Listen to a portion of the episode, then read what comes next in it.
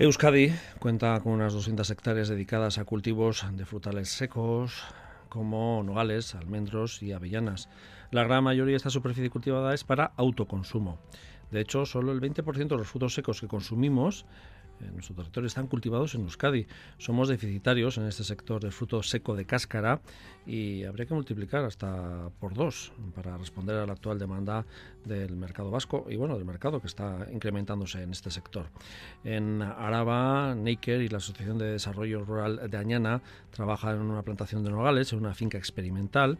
Estudian la viabilidad técnica y económica de estos árboles frutales y está con nosotros Amaya Ortiz, responsable del Departamento de Producción y Protección Vegetal de Neiker. Egunon, Amaya. Egunon, unai. Bueno, la verdad es que es un sector que va en alza en cuanto al consumo, ¿no? Sí, en los últimos 10 eh, años se registra un incremento del consumo de un 5%. Y, y este incremento del consumo es eh, fundamentalmente debido a, una gran cantidad de evidencias científicas que han salido de, la, de los beneficios para la salud de este tipo de frutos.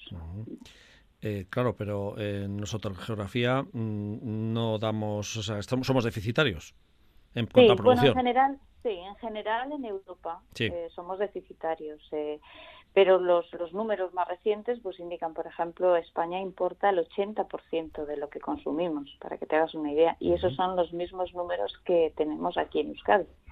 Y apenas producimos un 20% del consumo y esa, esa producción en Euskadi curiosamente es casi de autoconsumo, es decir, son eh, son huertos ¿no? que eh, gestionan su propia cosecha, no, no sale a la venta, no se comercializa prácticamente nada en Euskadi. Sí, ha sido un árbol frutal que habitualmente ha estado en la economía tradicionalmente ¿no? de, de todos los caseríos y que se ha mantenido todavía hasta hoy en día, sobre todo en Nogal, Avellano, bueno, y el almendro también en las zonas sures también del territorio, ¿no? Exacto, sí, son tradicionalmente todos los caseríos, las casas de campo tienen sus avellanos, sus nogales, mm. en algunos también el almendro, pero es curioso porque el, avellano sí llegó a tener eh, eh, plantaciones profesionales. Lo que pasa es que los problemas del, tipo de, árbol que es el avellano, que demanda mucha mano de obra para cortar todos los rebrotes, ¿no? Pues hizo que se abandonara porque daba mucho trabajo, mucha necesidad de mano de obra y se fueron quitando y eh, se apostó pues por, por, cultivos más cómodos, ¿no? Entre comillas, ¿no? y, y, bueno, eso fue por lo que desapareció fundamentalmente el avellano, siendo entonces una, una zona de altísima producción de avellano. ¿De qué época nos hablas, más o menos? Pues, pues estoy hablando de 30 y 40 años atrás. Ajá, vale, perfecto. Entonces, bueno, pues eso lo que queremos es recuperarlo. Eso indicaba eh, la bondad del clima, ¿no? Para este tipo de producción y eso es lo que hemos recogido. Pero hemos cambiado las variedades, lógicamente las hemos adaptado pues a los escenarios actuales, a, los gustos del consumidor, también a, la mecanización del campo, ¿no? Porque es imprescindible eh, eh, una buena mecanización, una menor demanda de mano de obra, que los árboles eh, bueno, pues tengan menos rebrotes. Entonces, bueno, pues eso es lo que estamos probando en la finca experimental de Zambrana. Esta finca experimental está ahí en Zambrana y ya empieza a ver, bueno, pues un poco de, resultados respecto a, a, los años que lleva el cultivo en marcha, ¿no? Un poco de, de cómo está viendo la evolución, ¿no? Sí, en la finca de Zambrana, que nos la cedió la ADR de Añana, bueno, pues tenemos mm, tres variedades muy seleccionadas, o sea, no, no son variedades recogidas al azar o del gusto solo del consumidor, no, son tres variedades que siendo el gusto del consumidor se pueden adaptar a las, a, las características agroclimáticas de, de, la zona de valles, ¿no? de Añana, de Álava. Entonces son dos variedades eh, americanas, ¿vale? Eh, las que tradicionalmente vemos en, en, los supermercados, que son nueces más grandes, con una cáscara más fina para que se puedan cascar fácilmente y con un sabor eh, muy bueno, ¿de acuerdo? Y luego hay otra variedad, esas son además con un, un, ciclo de cultivo que se adapta a las heladas, que ese es el, uno de los principales Importante problemas. en esa zona además, sí. Sí. Y luego tenemos otra variedad con unas características del fruto muy semejantes, pero eh, tiene un ciclo distinto para poder ponerla en aquellas zonas donde las heladas son más prolongadas. Entonces esas son las tres variedades y lo que hemos hecho ha sido probarlas en, marcos de plantaciones de, distancias entre árboles distinta y con un sistema de poda distinta, ¿de acuerdo? Que también es una de las claves para que entren lo antes posible en producción. Eh, mm, ¿Te refieres a que la poda pueda ser mecanizada? Me imagino, ¿no? sí, bueno, nosotros estamos sí, llevando eh, la finca con, con, sistemas que requieran poca poda, ¿de acuerdo? De forma que la maniobra ah, eh, sea, no, no es, va, va, a demandar una poda, ¿vale? Pero poco. es decir, que no suponga un hándicap, que no suponga un inconveniente, ¿vale? Para los agricultores. Pero es cierto que los primeros años la poda es clave, ¿de acuerdo? Es cuando se está formando el árbol, cuando tienes que formar la estructura del árbol y tienes que saber hacerlo, ¿de acuerdo? Para que luego pues no tengas que estar haciendo podas todos los años y cortando por zonas que tienes que meter una máquina para subirte y esas cosas, ¿de acuerdo? Entonces, estamos poniendo mucho esfuerzo ahí. Vale. ¿Cuántas plantas hablamos o cuántos árboles hablamos, mejor dicho? ¿Cuántos? Eh, bueno, la finca tiene algo más de una hectárea y con los marcos de plantación que estamos proponiendo se ponen en torno a los 200, 250 árboles. Bien, de esas tres variedades que nos has comentado, ¿no? Sí, bueno, tenemos nogal, que es la plantación que tiene, bueno, que fue plantada en febrero del 2019 y también tenemos ocho variedades distintas de avellano y eh, cuatro variedades de almendro. Y cuatro de almendro. Em, cuando eh, decimos una finca experimental, estáis realizando esas pruebas de 2019. Eh, no sé si habéis ya probado, bueno, sobre todo el tema de, las heladas no heladas. Este año, por ejemplo, hemos tenido unas heladas intensas, ¿no? Pero bueno, es la parada biológica del árbol también, ¿no? Pues efectivamente, esas fincas experimentales nos sirven efectivamente para ver cómo la teoría se, relaciona con la práctica, ¿no? Efectivamente, las variedades son seleccionadas para que no afecten esas heladas tardías y, heladas intensas, y efectivamente las tres variedades han producido nuez ¿eh? este año. Y bueno, y también estamos viendo cuáles son las variedades que entran antes en producción y sobre todo qué marco de plantación entra antes en producción. Esto la intención es luego exportarlo, mm, divulgarlo, mejor dicho, a, sí. a del sector. Hay gente interesada. Sí, trasladarlo. Sí, la verdad es que desde el principio lo estamos trasladando, ¿vale? Hemos trasladado hasta el entusiasmo. Eso es bueno también. sí, de verdad. Eh, desde el principio lo hicimos primero con un proyecto de privado, de fondos privados, después cogió las riendas la DR de Añana, eh, UAGA, siempre hemos estado al lado del sector, ¿de acuerdo? Por eso que es que hemos trasladado hasta hasta el entusiasmo, ¿no? Como te digo. Entonces, con ellos hacemos las jornadas de poda, es un aprendizaje conjunto, ¿de acuerdo? Tenemos un grupo de agricultores de en torno a 21 que son los que nos han acompañado desde el principio. Y algunos ya han dado el paso y en firme. ¿eh? Ya han dado el paso de poner sus árboles, ¿no? Sus, eh, Sí, su propia plantación. ¿Y hacia qué líneas han ido? Digo, ¿a qué variedad de fruto seco de cáscara? Bueno, pues mira, eh, los primeros que pusieron fueron variedad Howard, porque, perdón, Howard no, Chalder, que es una variedad americana, ¿de acuerdo? Con muchísima salida en el mercado en estos momentos, es la variedad más vendida por, bueno, por sus características, sin más, ¿vale? Es una, eh, en esa, eh, esa selección se hizo, o sea, se puso esa variedad porque la finca, donde estaba ubicada la finca, pues tenía heladas tardías mucho menores que en otras zonas. Pero en otras plantaciones hemos puesto la variedad Fernor, porque creemos que hay más riesgo de, heladas tardías. Entonces, bueno, pues en cada finca y en cada ubicación se selecciona un poquito la variedad. Agricultores que lo que pretenden es diversificar, ¿no? Me imagino. Pues exactamente, es eh, diversificar y buscar un, cultivo de mayor valor que los que actualmente se ponen, ¿de acuerdo? Y bueno, pues eh, eh, la, tierra tiene un límite, ¿no? Y entonces, bueno, pues lo que se trata es de introducir cosas nuevas y con más valor para que con menos hectáreas podamos tener una calidad de vida económica también semejante. Bueno, pues, que si tuviéramos muchas hectáreas. ¿no? Eh, este trabajo se está realizando en, el territorio alavés, eh, se está centralizando en esa zona, en la zona de Valles Alaveses, cuadrilla de Añana, comarca de Añana.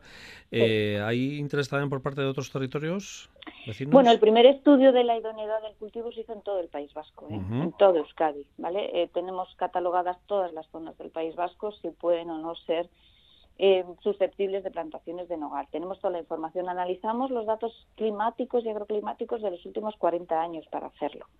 ¿De acuerdo? Es decir, que sabemos perfectamente dónde podemos poner y dónde no. El tema es que el nogal, en concreto el nogal necesita agua y lo necesita en una época muy concreta. Entonces necesitas riego. Riego, eh, es decir, no es suficiente con que llueva mucho al año, sino que llueva en el momento que el nogal lo necesita. ¿Mm? Entonces, bueno, pues... ¿Qué época es más o menos? Eh, bueno, son los meses de verano, ¿eh? ¿de acuerdo? Pero son los meses de verano cuando ya la nuez acaba de formarse, es pequeñita y está engordando, ¿de acuerdo? Y ese periodo es crítico, no puede estar sometido a estrés hídrico. Y, eh, y, luego hay que darle pues riegos con fertirrigación en otoño, ¿vale? Para que el, árbol esté preparado para la salida de la primavera, ¿de acuerdo? Es decir, es que hay unos momentos concretos que tienes que cuidarlos con, con riego, ¿no? Entonces, a veces ese es uno de los inconvenientes, es decir, tú tienes mucho agua, pero no en el momento adecuado, ¿no? Entonces, pues esa es la cuestión. O sea que estamos en un momento importante que es el, de la poda, que decías al principio, ¿no? Sobre todo al principio, y luego esos periodos de riegos, ¿no? Que esas son las dos fases importantes. Eh, a la hora de, estar encima ¿no? de, esa plantación o de la explotación. Sí, el, nogal, eh, estamos hablando de plantaciones profesionales, es decir, que están destinadas no al autoconsumo, ¿no? sino que están destinadas a sacar un rendimiento económico. ¿eh? eh de ellas. Entonces tú las tienes que preparar bien con unos suelos que tienen que tener un pH determinado, una profundidad determinada, tener un sistema de riego, de acuerdo, muy eficiente, ¿vale? Para que todo el agua que aportes eh, lo aproveche el árbol en unos momentos muy concretos. También el abonado es clave, el enraizamiento, la poda, ¿de acuerdo? Todo eso, ese mm, conjunto de cosas, pues hace que salga una plantación que además tendrá un rendimiento muy alto por hectárea. Por eso el marco de plantación también lo estamos ensayando. No es lo mismo poner en una hectárea árboles que se, distancian unos de otros 10 metros, como tradicionalmente se venía haciendo en las plantaciones, a los nuestros que tienen un marco de plantación de 7 metros por 5 entre los árboles. Estamos casi duplicando el número de árboles por superficie. Claro, evidentemente. Eh, claro, eh, evidentemente tienen esa venta, la producción, o sea que se vende, que, hay un nicho de mercado interesante que, que lo absorbe, ¿no? Que eso es importante también. Sí, el, el, mercado lo está absorbiendo, indudablemente, hay demanda, y sobre todo es que la nuez en nuestro clima tiene un sabor especial y se nota muchísimo, pero muchísimo. Aunque sean variedades eh, americanas. Aunque sea la misma variedad que la americana, ah, sí, sí, sí. Eh, la, la, el fruto de cáscara es capaz de absorber eh, todos los condicionantes agroclimáticos de la zona, ¿de acuerdo? Entonces, una misma variedad no es morfológicamente similar, ¿vale? Pero el sabor es distinto. Vale se distingue, aunque no seas ningún experto. bien, perfecto. No, porque sí es verdad que mucha gente que valora más la nuez nuestra, ¿no? La de toda la vida, la pequeña, y la americana dice, bueno, sí, pero luego no es lo mismo, ¿no? Claro, es que eh, la americana que nosotros conocemos es la que viene de California, que viene, eh, y claro, no sabe a nada después de no sé cuántas horas en el barco y... Bien, bien, digo, para que quede un poco claro también este aspecto. Eh, creo luego además que... estáis, eh, que les, estáis dando, queréis dar también un plus, ¿no? Eh, no solo que la producción se venda directamente a, las empresas o, a, los gestores que lo llevan, sino también eh, también se quiere hacer un, como un centro de... Hay, distintas fases, ¿no? Que estáis de investigación también, de transformación, dar un plus, ¿no? bueno, es que en este acompañamiento que estamos haciendo con los agricultores surge de todo, surge, es decir, es, es importante seleccionar bien la variedad, el marco de plantación, pero es importante tener cerca la maquinaria específica para la recolección, la maquinaria para el calibre, para el secado. Mira, las nueces, que tradicionalmente en los caseríos, en las casas, se recogen del suelo y luego se echan una manta y se secan el sol y ta, ta, ta. Bueno, eh, eso no es posible hacerlo en una plantación profesional donde tienes ya toneladas de nuez, ¿no? Entonces tienes que buscar, bueno, pues hay máquinas de recolección, hay máquinas de secado, hay máquinas de calibración y el secado para garantizar que está libre de eh, pues pues a veces de hongos, de que se te pudra en el almacenamiento, tienes que ser realizado en menos de 24 horas después de cosecharlo. Entonces, claro, tú tienes que tener un servicio de post cosecha cerca. Entonces, eso es lo que nos ha, eh, bueno, pues también preocupado muchísimo en este proyecto, ¿no? El conseguir una red de agricultores que entre todos sumemos más de 20 hectáreas mínimo para que sea rentable la compra de esas maquinarias, del centro de procesado, etcétera. O sea que todo esto está un poco en fase de, de análisis y de trabajo y de, y de sobre todo aunar esfuerzos, que es lo más importante. exacto, sí, aunar esfuerzos, exacto. Em, hablábamos eso de nogal, pero mm, no sé cómo va el tema del avellano y del almendro.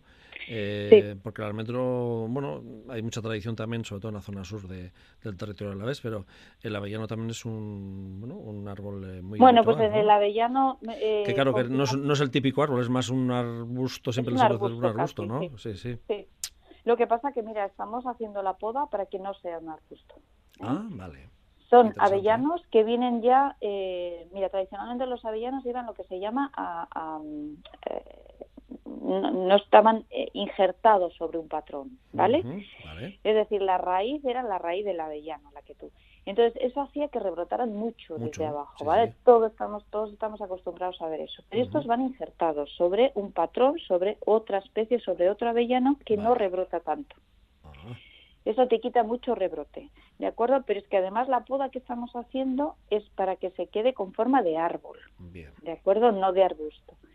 por lo tanto, tendremos y limitaremos bastante esa demanda de mano de obra para ese, rebrote.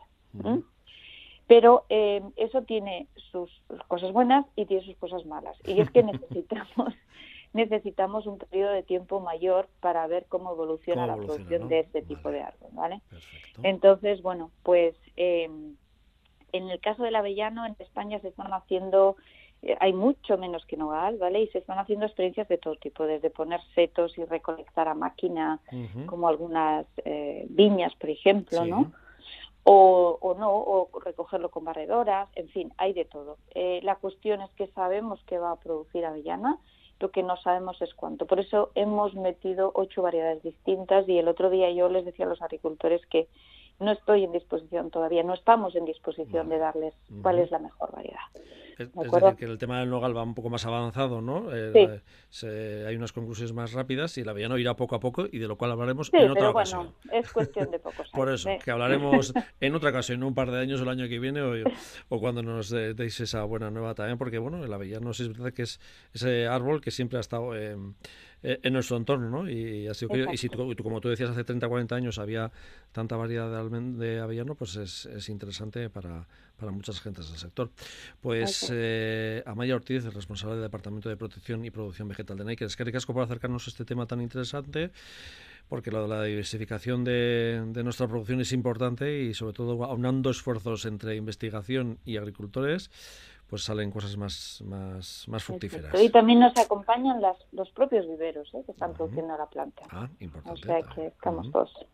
Muchas gracias, Amaya. De nada, a vosotros.